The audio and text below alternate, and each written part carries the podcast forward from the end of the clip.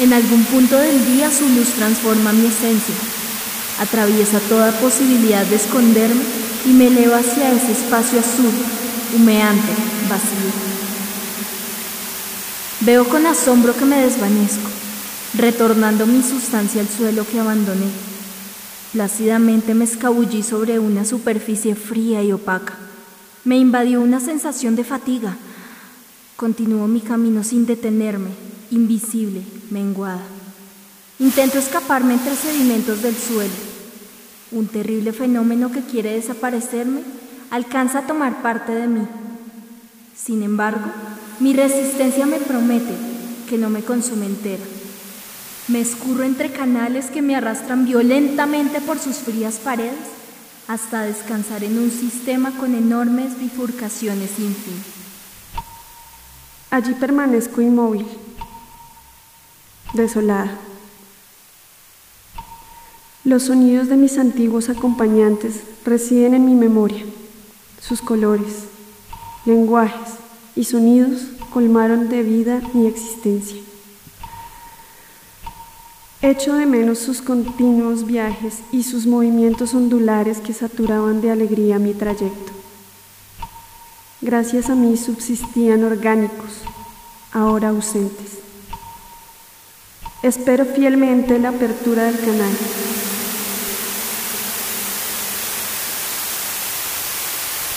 Se cierra.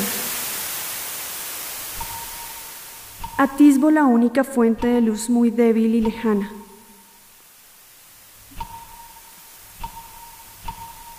Rápidamente se vislumbra. Se presenta persistente. A través de ella incesante. Cruzo la puerta. Experimento una poderosa fuente deslumbrante que me sorprende. Sin que yo delibere mi destino, caigo en diferentes contenedores duros y brillantes que en parte me convierten en humo y entibian mi sátiro. Contengo una sucesión de sabores, olores y texturas que celebran su encuentro en cálidos movimientos sin cesar bailando estrepitoso. Danzantes construyen una fiesta en mi honor.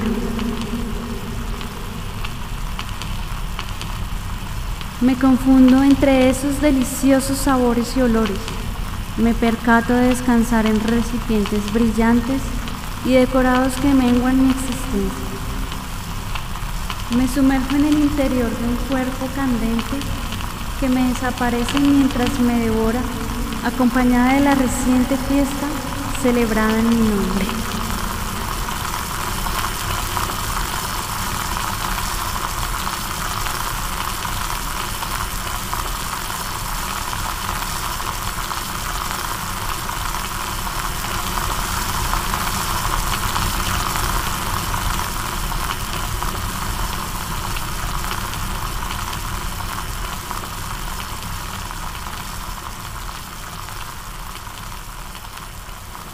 El río sería como ya lo han hecho todos. En algunas partes en el principio, o en algunas partes donde cae, sonaría como gotitas. Y en algunas partes donde las piedras chocan, sonaría como...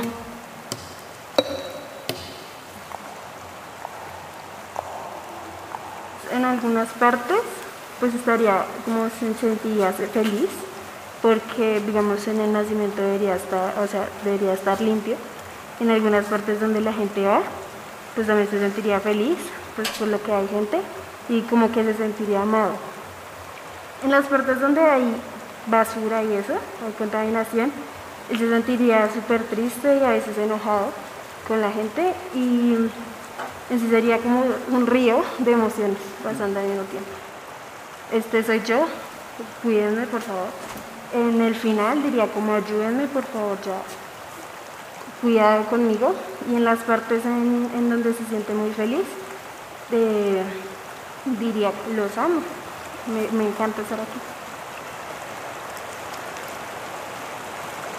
Pues sí, señor, nosotros cuando digamos lanzamos la caña, uno le toca hacer silencio y se escucha, digamos, los pájaros, eh, las piedras, digamos, del río cuando va con las piedras, eh, pues hacen como, como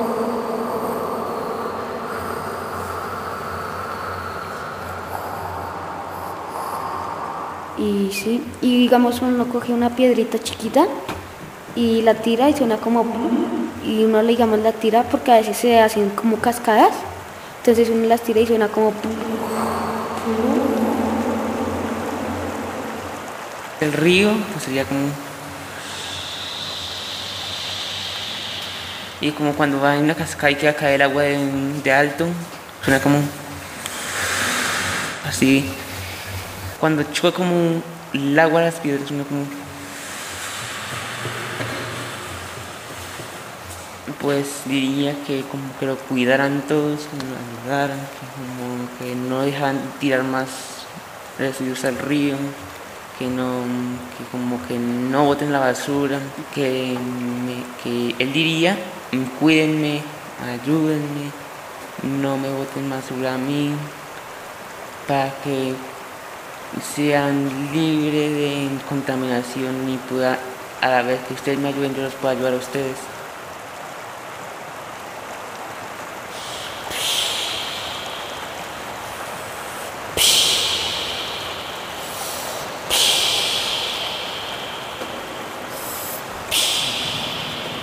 mientras cae por las pequeñas cascadas y cuando choca con las piedras. Yo creo que diría como ayúdenme, ayúdenme a descontaminarme para, para que también tengan algo que beber, algo para mantener vivas las plantas, para que también se mantengan vivos ustedes. Ayúdenme para, para yo también ayudarlos a ustedes. Me siento triste, me siento enojado, me siento bravo porque me tiran basura y bueno, no sé más. No sé qué otra cosa más decir. El río escucha es, es el viento. Alegría de, de ver el ambiente acá, en esta parte, en esta zona de estos barrios. Re, shoo, shoo.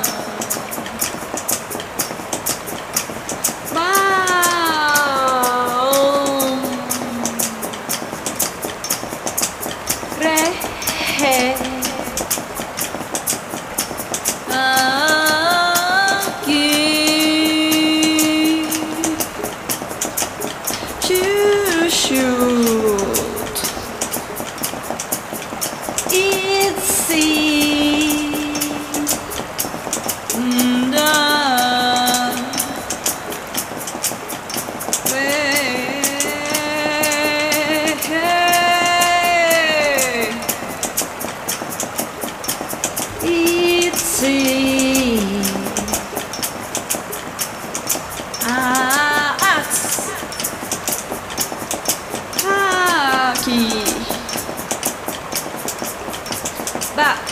Uy. Ya. Ah,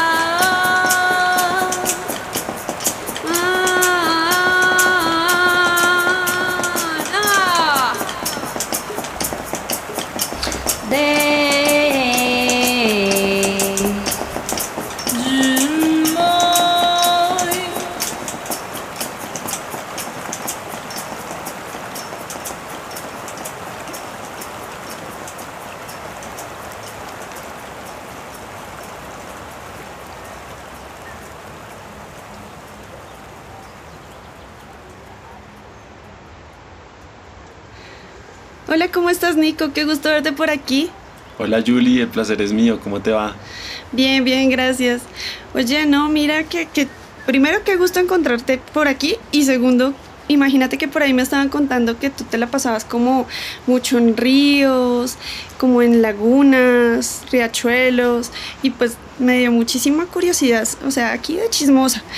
Quería saber mucho acerca pues de por qué razón te interesa tanto visitar esos lugares. Buenísimo Julie, qué bueno que lo notes. Pues a mí me fascinan todos estos lugares y ecosistemas, ya que mi trabajo yo lo dedico en gran medida a eso. Es una pasión y mi trabajo consiste en proteger ese territorio. Y todo eso que yo observo, la naturaleza, los animales, los cuerpos de agua, son mi objeto de trabajo. Yo soy abogado, yo trabajo en una ONG y nos encargamos de defender el territorio. ¿Y cómo vamos a defender el territorio si nosotros no lo conocemos? Entonces por eso me encanta estar metido en esos lugares, perderme, invitar amigos, conocer gente y pues a eso me dedico en esta ONG. Qué bonito, de verdad, eso es súper, súper lindo. Oye, una pregunta, o sea, ya que tú conoces mucho de ríos, eh, yo quería saber si de pronto tú sabías qué tipo de derechos se pueden manejar con un río, como pues digamos el que ahí pasa cerca a mi casa, que es el río Fucho. Entonces no sé qué tipo de derechos se pueda reclamar por ese río. Gracias Julie. Pues esa pregunta es muy interesante ya que no se plantea desde una visión antropocentrista, es decir, no pensamos en defender el río para defender a las personas, sino propiamente se hablan de los derechos del río. Y es bonito porque esto es un movimiento que ha, estado surgiendo en los últimos años y es reconocer a la naturaleza como sujeto de derechos. Y para responder tu pregunta, pues hay que acudir a, experiencias, a lo que ha pasado en casos colombianos, por ejemplo, con el río Atrato, el primer caso de reconocimiento de derechos a, a un río. También ha pasado con el río Conveima, Coelho, Cocora, el río Cauca, Pance, el río Tun, el Magdalena, el Quindío, y todos estos cuerpos de agua se les ha reconocido sus derechos. Pero al hablar de derechos, pues nos preguntamos cuáles derechos tendrán estos cuerpos de agua. Y pues básicamente en la sentencia del río Atrato, que la resuelve la Corte Constitucional, pues nosotros sabemos que la Corte Constitucional puede resolver acciones de tutela. Esta es una acción jurídica constitucional que cualquier persona puede interponer. Es bastante democrática porque no necesitas de un abogado, no necesitas una tarjeta profesional, sino cualquier persona puede interponer una acción de tutela. Entonces, ¿qué es lo que dice la Corte? La Corte básicamente dice que el río Atrato tiene cuatro derechos, a la protección, a la conservación, sí. al mantenimiento y a la restauración.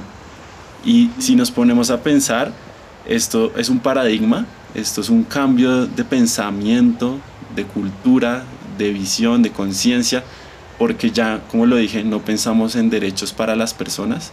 El discurso tal vez de los derechos humanos se queda un poco corto en eso y lo ampliamos a reconocer derechos a los cuerpos de agua, por ejemplo, como el río Fucha, que tú nos acabas de mencionar, que actualmente está viviendo problemas de contaminación por constructoras, por obras, por residuos. Entonces, esos serían básicamente los derechos que podría tener el río Fucha. Ah, ya veo. Y otra cosa más, digamos, bueno, nosotros como personas naturales, ¿qué podríamos realmente reclamar ante un juez para cuidar más ese medio ambiente, pues además pues de esas costumbres que podríamos nosotros adquirir, porque pues igual nosotros entendemos que nosotros dejamos como una huella de carbono, que es precisamente eh, cuando nosotros extraemos algo de la naturaleza, eso también va dejando una cantidad de CO2 que va dañando también el ciclo del agua. ¿Sí? Entonces yo quería saber de pronto qué podíamos nosotros reclamar o qué podíamos nosotros como personas naturales hacer para que, para que podamos también proteger los derechos del río. Vale, pues esa pregunta es compleja porque ojalá con mi respuesta pues se, pudiera, se pudiese aplicar, pero pues no es tan fácil. Igual, aún así pues hay muchas cosas que podemos hacer para, para reclamar esta, estos derechos lo primero, como te mencioné, empezar por lo jurídico. Lo jurídico no necesariamente es la solución. Lo jurídico solo se queda estéril y pues tiene muy pocas probabilidades de, materializarse. Pues estamos ante un sistema y un ordenamiento jurídico como el colombiano, en donde la efectividad o el acceso a la justicia es bastante limitado. Entonces, en primera medida, pues eh, hacer lo que se hizo con los otros ríos, ¿no? Interponer una acción de tutela, este es un mecanismo constitucional, una acción constitucional, como lo dije, no se necesita de un abogado, eh, es una acción bastante efectiva porque cuando tú la presentas ante un juez, los jueces tienen 10 días para resolver esa acción. 10 días. días. Cuando escuchamos que en otros procesos jurídicos pueden tardar 3 años, 5 años, 10 años, hay gente, hay abogados que se mueren y no alcanzan a, ver una sentencia, una, una, resolución. Y pues ese es un primer paso, ¿no? Pero como te dije, lo jurídico solo es estéril, entonces toca acompañarlo con varias acciones. Y acá es donde entra un concepto bastante novedoso, que es el litigio estratégico. El litigio estratégico, para que lo entendamos, es una combinación de factores que ayudan a lo jurídico a materializarse. Entonces, por ejemplo, programas como este, es un programa informativo, pedagógico, que le muestra a las personas qué es lo que se está decidiendo allá en los estrados judiciales, en los tribunales. Y esa presión, no solo a los jueces, sino también a los gobernantes, a quienes dirigen el país, pues genera un movimiento social, un movimiento ambiental que promueve decisiones en favor de la naturaleza, como es el presente caso. Un ejemplo, con el, las pasadas movilizaciones del 2019 a partir del 21 de noviembre, también una de las exigencias eran temas ambientales. Y se presionó tanto al gobierno que este no tuvo otra opción que adelantar el proyecto de ley para la ratificación del Acuerdo de Escazú, que como sabemos es un acuerdo regional internacional que plantea la protección de la naturaleza y de las personas defensoras de la naturaleza, que Colombia es el país donde más asesinan a estas personas según el último informe de Global Witness. Entonces, pues podemos observar que todas estas movilizaciones, no solo desde el ámbito jurídico, sino desde nuestra profesión, desde nuestra visión de la vida, influye siempre que tomemos acción y pues una acción informada que es lo que logra este programa y por eso me parece muy bonito. Ah, claro, entonces tú hablas más como de que no solamente entrar en acción lo que viene siendo la parte de la tutela, sino que también el hecho de trabajar en equipo con la comunidad y crear, o sea, cultura, por así decirlo, eh, también hace que podamos reclamar un río como sujeto de derechos, pero también mantener esa, esa situación, porque tú antes me comentabas por ahí algo acerca de que siempre sí se, se presentaban como algunos problemas ecosistémicos que todavía seguían a nivel eh, social y eso a pesar de que estaba el río ya reclamado como sujeto de derechos. Claro, esta es una problemática evidente. Por ejemplo, lo que pasó con el río Atrato. Listo, conseguimos esa sentencia, ese reconocimiento de derechos en el 2016. Estamos a 2020 y en el Chocó siguen habiendo problemas de militarización, de violencia, de contaminación, de minería ilegal, de cultivos ilícitos, de violencia generalizada. Entonces acá nos preguntamos si ya conseguimos lo más complejo entre comillas, que era lo jurídico que muchas personas, eh, y pues confieso que así lo es, el, el derecho es muy enredado, Pero si se consiguió una decisión tan difícil, porque Colombia tiene una visión antropocentrista en su ordenamiento jurídico, como lo dije, al conseguir esta, esta decisión novedosa, pues no ha pasado nada, no ha pasado mucho. El, avance ha sido muy lento, muy obstaculizado. Entonces, por ejemplo, la Contraloría emitió un informe, eh, un concepto sobre el cumplimiento de esta sentencia y estableció el cumplimiento como escaso o nulo. Y acá, acá es la gran pregunta que tú haces y es cómo hacer efectivas esas decisiones una vez ya tengamos esas decisiones. Y es de la misma manera en que nosotros podemos hacer el reclamo de esos derechos. Entonces, darle visibilidad. La naturaleza, como muchos otros problemas, racismo, xenofobia, machismo, están siendo invisibilizados.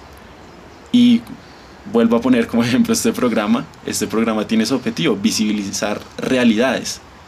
La visibilización otorga muchas herramientas. Yo comencé diciendo que para defender el territorio hay que conocerlo y por eso me gusta visitar estos lugares, apreciarlos, contemplarlos y darlos a conocer. Entonces es una primera herramienta para hacer efectivas las decisiones judiciales. La segunda, el voto. ¿sí? Eh, a pesar de todos los conflictos en Colombia en torno al voto, a la corrupción, a la compra de votos, al narcotráfico, que vivimos con el presente gobierno y que el mismo presente gobierno intenta desconocer esas decisiones judiciales en otros casos no necesariamente ambientales, entonces el voto toma mucha fuerza, porque pongamos un ejemplo, el plebiscito en Chile logró cambiar una realidad, el agua, porque yo sé que ustedes manejan muy bien este tema, en Chile es totalmente privatizada, se considera como un bien privado. ¿Y qué logró ahorita el pueblo chileno? Pues que se vaya a reformar su constitución y esperemos que el agua sea reconocido como sujetos de derechos o a lo menos como un derecho humano que así se establece en Colombia a partir de una sentencia judicial, no en la constitución de Colombia, sino de una sentencia judicial. Entonces esa es otra herramienta, el movimiento social popular. Y pues así se me escaparán muchas otras, pero te desbozo esas pequeñitas ahí. Ay, vale, muchas gracias Nico, de verdad me dejaste muy claro los temas. Te agradezco mucho. Entonces estamos hablando otro día, ¿sí? De una, Julie, yo te invito al páramo uno de estos días y nos encontramos allá. Por supuesto. Iré con gusto. Muchas gracias por esta invitación, por visibilizar este tema, por dedicarse todo el equipo a, a estas temáticas que son necesarias, que como lo aparecía en una frase o en una pancarta en una de las protestas, la lucha ambiental es una de las más importantes porque si esta se pierde, ya no hay lugar donde dar las demás luchas. Entonces, muchas mm. gracias a todos y a todas. Ay, vale, muchas gracias, Nico.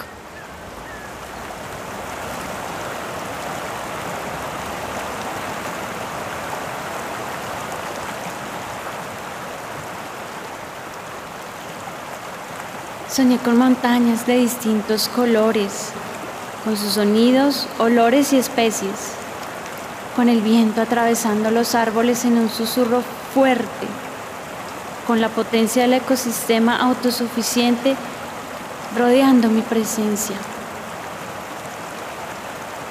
Contemplé a las especies bebiendo de mi sabiduría, aquellos seres de diversas formas y materias subsistiendo por mí.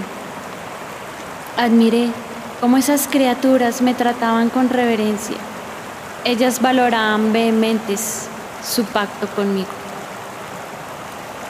Soñé con un entorno seguro para todos sus habitantes, un lugar lleno de riqueza que suministraba todo lo necesario a quienes lo conforman, un territorio que se extendiera por la tierra en igualdad. Contemplé a los hombres descubriendo el mundo, bebiendo de mí y bañándose de mis aguas, formando familias, gracias al poder que poseo sobre el suelo y las plantas. Imaginé áreas del planeta colmadas de magnificencia que saturaran a los humanos de felicidad. Fui testigo de sus rituales y sus reuniones en torno a la comida. Los acompañé en su tristeza mojando su rostro con lágrimas. Estuve dando existencia a todas las etapas de su vida. Los acompañé en su desarrollo. No objeté el progreso de sus ciudades. Permití la desviación del cauce de mis ríos para su avance. Vi con desconsuelo que a pesar de mis virtudes, los humanos viven una constante insatisfacción, un deseo de poseer más dinero y belleza convencidos de que los objetos los liberarán de su miseria. Soñé con el retorno del hombre hacia mí y la tierra. Pensaba que al ser la criatura más inteligente, protegería su hogar, me salvaría y volveríamos a entablar esa relación ancestral donde él me amaba y me respetaba.